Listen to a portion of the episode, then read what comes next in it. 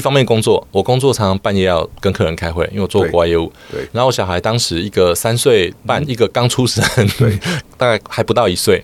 然后呃，晚上的时候小的是跟长辈睡，大的我要顾。嗯哼。那大家如果看过那种忍者卡通，就是有变身术，飞镖射到你的时候，对，就是变成木头，对不对？然后你就跑到别的地方。对。我每晚上就要施展变身术。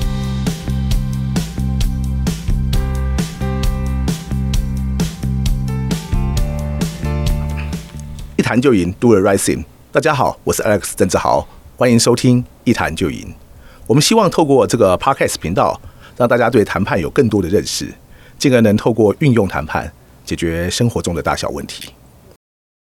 大家在听了前二十几集之后呢，我想听我一个人讲话呢，已经有点无聊，所以我们将会呢，在这个频道第一次呢，邀请一位来宾来跟我对谈。那我相信带给大家很多不同的收获。我们今天邀请到的是成就经济的营销总监，也是全球人才抢着学密涅瓦的思考习惯训练这本书的共同作者黄礼宏。来，礼宏跟大家问好一下。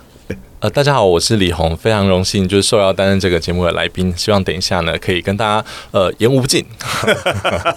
李红非常非常忙，刚刚呢他才在另外一个地方拜访完客户，然后接下来呢我们录音完还要马上赶回去参加他女儿的亲师会嘛？对对对对对，真是感谢这个百忙之中啊来参加我们的 podcast 的录音，很荣幸有有这个空，就是可以抽得出这个时间，刚好卡到老师的这个访谈，不敢哈，因为我我我是一直觉得就是说录 podcast 录到现在有没有？这个看到，假如都不邀来宾来的话，大家可能会觉得这个对我这个一个人讲话一直讲觉得厌倦了，所以邀请来帮忙一下，让我们呢把这个节目呢 做的呢更生动一点。对，是一直都很谦虚。我们刚刚提到哈，你在去年这个跟另外两位作者出了一本书嘛？是对，呃，原因就是因为你呃在二零二二年吧，你去报名了这个密涅瓦大学的这个硕士班。哎，对，二零二零。哦，二零二零对，开始开始念这样子，对。然后哇，非常非常精彩啊！因为据我所知，密涅瓦大学是一个全球顶尖的大学，那么它的录取率甚至比那个著名的哈佛大学都还要低，所以能加入密涅瓦实在是一件很厉害的事情。嗯，就是其实录取率低这个有一点，我是觉得对低本身，你如果你只是说哦录取率很低这件事情不不见得代表什么，因为你只要。呃，收很多报名表，然后都不要人家录取，录取率就很低了。好，这个因为我自己是做 sales 的，就是我们纯粹要操作数据，有很多方式。是，但我觉得密涅瓦它当然它常常被人家第一个看到的是这个数据。嗯、对，但我真正觉得它为什么，比如说它连续最近连续两年被评为全世界创新第一，对，以及就是呃白话用白话说就是学生毕业以后最好用的大学。对，好，那它一定有它的原因，这样子。嗯、对。你当初，尤其密涅瓦一开始在台湾不是那么出名，嗯，他好像在多少年前开始创立？他二零一二年才创立的，对，到现在也才十十十年十一年这样子。对，所以相对年轻的一所大学哈，嗯，但是那么快就成为全球有名的大学，你觉得原因是什么？呃，我觉得我们常常说有一件有一些事情如果很难改，我们想说我们把它砍掉重练，但是砍掉重练。不是不见得那么容易。好，比如说我我前一阵子刚好看到一个有很有趣的那个图卡，就是一八九九年的那个巴黎世界博览会，那他就请这个当场参加者呢预测一百年后的世界会怎么样子。他们就预测一百年后的交通呢，哦，汽车就在天上飞。好，那一百年后的生活呢，就是会有机器人帮你剪头发。哇哦，好，那现在距离那个一八九九年大概一百一百二三十年。他们当时预测的教育啊，就是学生坐在教室里面，然后老师把一本书放到一个特殊的机器，然后那个机器就会把书变成讯号输入大家的大脑。啊，这有点像是我们现在那脑机界面，有没有？对对对对对，好像也有一点要实现。可是你看哦，他他的那个场域的想象力，就是说车子变成在天上飞，而且形状就是跟当时的车完全不一样。那理法这件事情也完全跟当时想象不一样。可是当他想象教育的时候，哦，还是一样坐在教室等着老师喂食。是好，我自己在工厂，我这样讲有点僭越，哈，这请这个听众包涵哈。就是我自己在工厂上班，但是因为我做的是高度克制化的机器，就是在我们公司做出来的产品呢，不会有两台是一模一样的，每一台都会针对客人的需求去做很多的调整。所以我常常觉得啊。就是我还是要再说，还是要警语，就是有点建议，请大家包含。就是因为我有到学校做一些合作，对，那我有时候会觉得学校比我们还像工厂，就是不允许克制的程度，每天有固定的进度，对，然后每一个科目跟每一个科目之间壁垒分明，然后跟现实生活中的观点好像不高，那我就觉得，哎，怎么学校还像这种传统定义中的工厂，对，就全部都 set 好，都不能改。嗯、那在密涅瓦呢，他当时吸引我第一件事情就是，其实我我相信我们很多人从小念书都会曾经有一些疑惑，比如说为什么知识是这样分科的？像呃，我去是因为认识了一个台湾第一个被录取的那个李大律师，嗯、对，那他跟我举过一个例子，他说他当时台大法律系毕业，就吃完谢师宴。嗯然后在过马路的时候呢，有一个女同学被摩托车撞到，哇，好不严重了哈，嗯、但是当下全部的人都傻在那边。然后他那个时候就在他心中种下一个种子，怎么？为什么我经过了四年的法律训练，有一个人在我面前，而且就是一个小小的机车擦撞，对，为什么我当下呆住了？嗯哼，你想，这时候如果路边有一个卖鸡蛋糕的小贩，他不用台大毕业，他看到第一件事情一定是先叫救护车，对，叫警察，然后问问看这个人们怎么样，对不对？对，而他们全部都傻住了，因为他们脑袋里面堆积的知识。太多，这时候突然卡住他的行动。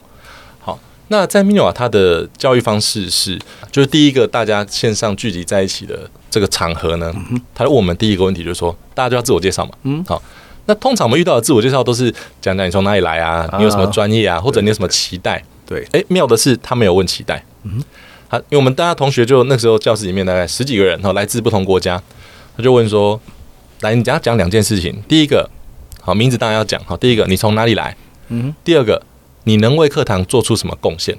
对，好，那个对我来说，第一时间就很震撼。就是我其实从来没有想过我要为课堂做什么贡献，因为想说，啊，我不是缴钱来，我应该是等着你要教我东西啊，对不对？对。好，所以其实这个第一个问题就，就我觉得他就带出了密涅瓦的的一个基本的东西，就是每一个人都是贡献者。是好，我们课前要做非常非常多的准备，它并不是要把大家难倒，或是把大家弄得很 miserable。对，事实上真的蛮 miserable。真的，哇，这个这个这个有点压力很大哈，压力很大，有点难，真的是有点难想象。可是所有够好的大学都是如此啊。对对，所以我说不是只有，其实很多东西，呃，第一个你不一定要念到密涅瓦才能有这些学习，但是密涅瓦它很彻底的落实，因为它真的是砍掉重练，对，它没有体制内。必须要做的那些呃，老师不一定喜欢做的事情。事实上他也没有拿政府的钱啊，他就是自己募资啊。对，所以他有很大的弹性，因为我没有跟政府伸手要钱，嗯、我就不用管政府的。然后，对，好，那你要我这个这个交这个报告啊，做那个评鉴，我不用鸟他。对，我就让市场决定嘛，对不对？嗯、我就完全面对市场，然后市场喜欢我，市场给我的反馈，比如说全球的大学互评，哎，把我评为最创新的大学，这就证明一切啦。没有错。好，对，所以我觉得。最一开始吸引我的那个起源，就是我想要知道你到底所谓的知识不分科，所谓的就是有些 universal fundamental 就训练这些东西，而不是把它用学科来区隔。听起来哦，好像懂啊，但是到底是什么？我基于一个好奇啦，然后因为我也不希望让我小孩跟我自己以前走过一样的类似教育模式，所以我想要去看看说到底那是葫芦里卖什么药这样子。对，所以这几年下来，尤其中间又是疫情嘛，嗯。这这段时间学习应该是相当有挑战的。我的意思是说，疫情不会影响你们的线上学习的方式。嗯，我想每个去密涅瓦，他们本身也应该还有同时有个工作在做嘛。对。所以疫情那个时候，我想大家的面临到挑战都非常大。嗯。所以这个时候，我想应该是一方面又要兼顾学业，一方面又要兼顾今天工作上挑战。简单讲，我们能不能存活？我们知不知道未来下面怎么办？一定是一个很大的煎熬嘛。那你怎么坚持下去的？这个这问的真好啊！好，突然呆住了。对，我怎么坚持下去了？这这证明一件事情，我们完全没有捋过。那这个我给的访问大纲呢，那个也完全没有没有意义的！不会不会不会，但是但是这是一个非常好的问题。我我我，其实这是一个我每天都在想的问题哎。因为哇，我简单跟大家说一下，每天的课前准备啊，大概要花二到四个小时。哇，好，那两个小时是让你课上课讨论勉强跟得上。对，那我自己觉得，当然每个人程度不同啦。可是，就算我跟你讲，很多人会误解说密涅瓦是精英去念的，嗯，不是因为我念完我才讲。我觉得密涅瓦是让你念出来真的会变成精英的学校，但是你进去的时候，你不需要是精英，因为为什么？他筛选学生的方式啊，我们进去就是做一个简单的认知能力测验，然后再写一个，给你二十分钟，他会有那个要求你打开你的 cam，你一边作答，他反正他有那个科技嘛，对对，他就录影录你的。录这个 cam 前面的画面，还有录你的这个键盘的动作，对，所以他确定你没有上网去搜寻，或者你打开一些什么 AI 辅助工具的，然后现在这个很多嘛，对对对，哦，但这个他很早就就弄。那我们就是这样，二十分钟的短文让你写二十分钟，然后然后再就是一个认知能力测验。对，报名密涅瓦，你要申请密涅瓦是不用有语言检定成绩的。对，哦，他上课是超大量的讨论哦，每一堂课都超大量讨论，可是他没有语言检定的成绩，为什么？我自己是做国外业务主管，对，呃，可能听众有一些人没有考过多译，我解释一下，比较基本的多译是考就是考听跟读的能力，对，好，对，考你的 input 的能力，嗯哼，这个是相对容易拿到高分的，好，满分是九百九十分，对，好，我用过一个多译九百五十分的大学毕业生，对，我们传统上认认为说，哇，你分数这么高，应该超厉害吧？嗯。这个人他进来啊，跟客人永远聊不到超过三句话，而且都是客人讲的。他说：“哎，你是哪里毕业的？啊？对，你家住哪里啊？对，呃，你平常要做什么？对，然后就没了。他的所有的能力就是完全被这个体制训练得非常好，就是非常会考试。嗯，但是他对人没有兴趣。对他。不知道怎么跟他聊天的，他不知道怎么跟他聊天的原因，我一开始以为他是比较木讷，对，后来我发现其实是更严重的问题，是他对人根本没有兴趣啊。好，对，所以好，Minerva 怎么筛选学生？他不看你语言考试成绩嘛？对，其实很简单啊，面试的时候跟你聊个十五分钟不就知道了吗？嗯哼，如果你今天面试有办法跟我对谈十五分钟，对答如流，我管你多益考几分？对，对啊，你如果今天托福满分一百二，你托福只有三十分，可是我们聊天的时候你都可以跟得上。你就可以来入学啦，因为你是来当学生的，你又不是来当主管的。对啊，如果我们今天是要面试一个主管的话，当然标准不一样。可是今天学生只要你准备好要学习，你就可以来啦。对啊，那好，那进来是一回事，每天练两到四个小时，然后一方面工作，我工作常常半夜要跟客人开会，因为我做国外业务。对。然后我小孩当时一个三岁半，一个刚出生，对，大概还不到一岁。然后呃，晚上的时候小的是跟长辈睡，大的我要顾。嗯哼。那大家如果看过那种忍者卡通，就是有变身术，飞镖射到你的时候，对，就是变成木头，对不对？然后你就跑到别的地方。对，我每晚上就要施展变身术，就是女儿睡着，我先上课，上完课哄女儿睡着。对，女儿睡着之后呢，我就拿一个枕头，因为小朋友会要摸一个东西，他安全感。哦，吓一跳！我就弄一个枕头把它塞紧，然后我就从床边这样溜下来。就是人家，我就觉得说，每天人家要施展这个变身术，要干嘛呢？就是要去书桌上读书，然后或者是准备。每天的素材很多，对，你说什么时候会坚持不下去？几乎每天吧。这没有，你看嘛，每个半夜都要跟人家开会，嗯，然后再来就是有要顾刚出生的小孩，半夜时候会哭睡不好，对，然后还有呃念国外的学位，一般人三件其中一件就就很很辛苦了，是啊，好，那两件应该就想死啊，对，哦，那我那时候三个一起来，对，我那时候是这样子，当我念不下去的时候，我就把眼睛闭起来，我就想象我要参加毕业典礼。我就想说，哦，现在如果在毕业典礼，那个画面是怎样？在我会穿什么？那个典礼大概是长怎样？对，就是用这样子的方式去，有点像以终为始吧。而且其实 Minerva 呢，它它真的是蛮科学化的。它就是其实它的这个整个学校的设计，整个课程的设计，它就是用最前沿的教育啊、心理啊、管理啊这些的模式来重新打造。他认为理想的主动性课堂应该长怎样？对，所以其实我们刚进去的大概前两个礼拜，他其实就会把。有点像武功秘籍，告诉你，就是其实你应该怎么来准备这些 material，你应该怎么准备你的学习。对，他先快速的教你，那快速教你之后，你要怎么样把它内化？就是大量的被操练了。这是一个我们也蛮认同的东西。对，因为我先上过一谈就赢的课，这个在我初期啊。非常有帮助哦！我现在不是因为我们没有蕊嘛哈，这个不是什么广告。因为在课堂上，老师他会，我记得我之前我们就是有一个案例，对，然后那案例其实根本都不是什么三分钟可以读完的，可是我们可能只有十分钟的时间是要读完，还要讨论，还要生出一些策略。好，然后老师那时候说，其实世界顶尖的学校都是这样在训练学生的。我半信半疑，然后我去了之后发现，靠，如果跟世界顶尖的学校比起来的话，就是一谈就赢课程非常的仁慈。对啊，因为毕竟面向大众。所以你必须要对大家仁慈一点点。我们有修了啦，你也你也听过那个故事嘛？就是我们一般的时候，那么大家有点受不了，所以后来的强度有稍微降低一点，对对对。因为之前还有曾经有过课前我们有一个月的作业期，对，当时是这样。我们除了自己交作业之外，还要去看每一个同学的作业。对，当时一般是三十几个人，对，然后每一个作业下面的每一个留言的每一个细节，对，我觉得被这样训练起来之后。呃，一开始很痛苦啊，但习惯之后，我回来，比如说我在做 Minerva 课前准备的时候，我发现我消化，因为我英文没有到那么好了哈，可是我发现我消化跟抓重点的速度是不落后于那些来自于顶尖企业的同学的。对，我你刚刚提到这种东西的时候，我就正好想到我去哈佛的时候啊，那很多人都问我，你知道我去了两次哈佛吗？他说：“哇，哈佛，而且你去的都是那些高阶主管课程，也就是不是那些一般学生来上的。那他们是需要什么条件才能这个入学啊？”我说不用什么条件，你敢报名，你会交钱，人家就去了。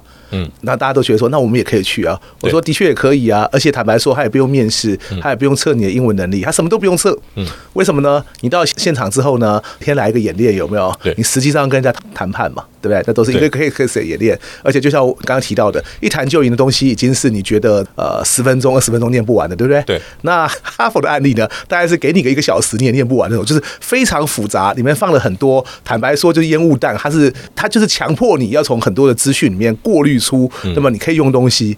所以我就说，每个人都可以去啊。这是我觉得很多在台湾的，你刚刚提到一般的传统教育，我觉得明尼瓦真的非常创新。那哈佛坦白说，它不见有那么多科技的工具，但是我觉得精神上很接近的一点就是，你自己愿意接受这个挑战，你就会找到可以生存的方法。嗯，可是万一你祈祷这个哪一个指导教授或任何人来告诉你，哎，这个 S 来你要一做什么，二做什么，三做什么，我觉得也不用去了，因为人家要训练不是这样的人才，那你也达不到坦白说全球级的水准。嗯，对，就是就在接触这些人的时候，我就发现。呃当然，我们都觉得说学习动机很重要，对不对？但是在 Minova，他更重视的东西是叫做 engagement，就是你的投入。对，像老师你刚刚讲的这种哦，等教授列一二三四五点，然后我把它抄起来回家，这样的 engagement 非常低。在 Minova，他要求的 engagement 是因为所有的课都是线上的，然后他有一套专用的工具，是每一个人发言几秒都会记录。哇！然后你发言如果小于六秒是不算的，因为我我个人是一个好奇心非常强的人，所以。我去玩过学校的平台，真的。嘿，我有一次上课的时候，老师把我不知道为什么设错角色，我变成助教。OK，所以我发现我看到的是完全不一样的界面，就是那种上帝视角这样。对，你就发现你就看到每一个人的头像啊，会有不同的颜色。嗯，呃，有三种颜色，有一个颜色是这个人发言总秒数太低了，嗯，老师应该要多点他。然后第二个颜色就是可以了，然后第三个颜色就是这个人讲太多话，这堂课大概。没有必要的话，不用再点它。上面有很多科技工具，还非常科技工具，非常你跑不掉，而且还可以事后复盘老师的评分啊。有人说，哎，你怎么打分数，对不对？对，Minova 不是那种考试标准答案的，因为它是要训练你的思考习惯。比如说，好，假设我们有一堂课是在讲，呃，一开始从逻辑开始讲演绎法。上课的时候，老师会问一些问题，叫你发言。对，那老师上课的时候，其实他很认真的在丢球，好，在引导大家。他其实不太可能分心去。做评分这件事，那这我刚刚讲，我们每一个人发言都会记录。课首先课后呢，这堂课的整个内容就会变成逐字稿。对，做学术研究非常方便。对，然后这堂课的内容呢，就比如说打利用，我叫利用。嗯，那我发言的几个 session 就会自动被捞出来，老师不用在那慢慢点，他点利用。然后比如说这堂课总共有讲讲话讲了五次，然后各都十几秒。对，然后就是看他看他哪一段他觉得他比较有感觉，对，就给我一个分数。哇，wow, 所以那个就是细到你的每一句话在讲的时候，你都很有意识的在 engage。对，嘿。难怪是全球最创新的大学啊！确实是蛮厉害的，确实是蛮厉害的。但是你慢慢不，你不知不觉就会被养成，你讲每一句话都会经过大脑。对，因为你不想要这个等人家到最后，你可能都已经忘记自己讲什么了。对，就突然间说：“哎，李勇，那个啊，礼拜四你那个意见，我觉得对也不错啦。”但是我觉得很恐怖哦，同学真的会这样子回馈哦。哎，李勇，你上礼拜二的时候讲的那个东西啊，我觉得巴拉巴拉巴拉。我说天啊，你你课后还跑去看回放？对对对，所以每个学生也都看得到。这个这个功能我们是看得到的。OK OK，这个功能我们是看得到的。所以所以我觉得被这样子训练，然后这样子的一群人就觉得哇，原来可以这样学习哦。那不知不觉就其实也被内化进去，就是会很有意识的，会会在乎说自己有没有 engage，在乎说自己到底有没有投入。所以如果有一堂课现在叫我坐着听，其实我觉得每个练过 Minova 的人都会觉得回不去了，就是无法坐着听课。对，OK，就是你没有让我加入，我觉得 怪怪的。所以在今天这集的最后有没有？嗯，那么我想请教一下，你在这个经过 Minova 洗礼之后，嗯，全球最创新的方式来训练之后，你今天只要回头再看看一谈就赢，嗯，而且很多一谈就赢，大家想要谈判，而且台湾人只想着谈判就是简单讲，我这个讲赢你嘛。我们跳开这个东西，嗯，我想请教你，一谈就赢这个课程，我们只要用你在 Minova 学到东西的话，它对于决策或者大家很有兴趣的这个批判性思考，这样会有什么帮助吗？我觉得批判跟谈判这两个词都蛮冤枉的，就是就是对，就是批批判。我们大家讲到批判，就想到是批评，对。然后我们讲到谈判，我们想到的就是争输赢，对，是好。但是这都只是它的一小部分，没有错。像比 Minova 它的这个所有的这个思考习惯呢，它分四四个区域，就批判思考、创意思考、有效沟通、有效互动。对，那批判思考有很多思考习惯了，我列举。三个好了。对，这可能跟很多人想象的批判思考不一样哦。嗯、我们里面三个有一个是估计，是好，然后一个是我刚刚讲的那个呃演绎，对，好，它还有一个是效用 utility，对，这三个是什么呢？估计就是比如说，哎，有一个人跑过来跟你说，呃，请问芝加哥有几个钢琴老师？好好，这个就大家听过啊，这费米估计法是的。那所谓的批判思考。你要做任何的批判思考的前提是你如何正确的去理解一件事情，没有错。嘿，而你如何去判断什么东西是事实，什么东西是比如说伪事实或感受，那这个是所有的基础。对，哎，这是所有基础。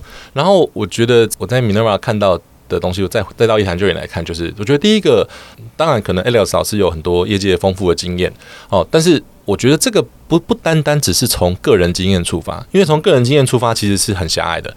我我自己觉得我在职场也二十多年，跟老师比起来小巫见大巫了。但是我在职场二十多年了，我觉得如果问我一个感受，就是说，我觉得成功经验其实都是听听就好，因为每一个人的成功有很多你自己未必有意识到的因素，对，而且通常很难复制。嗯，好。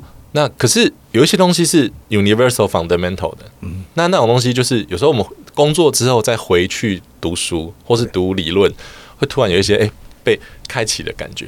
那我觉得像 Alex 老师有点类似，就是说你工作累积很多的经验，然后你到哈佛去接受了两次的挑战，你再回头来呃自己建立了一套系统。所以第一个我觉得这个是有理论有实物，不单单只是说哦你很成功，所以我要听你的话。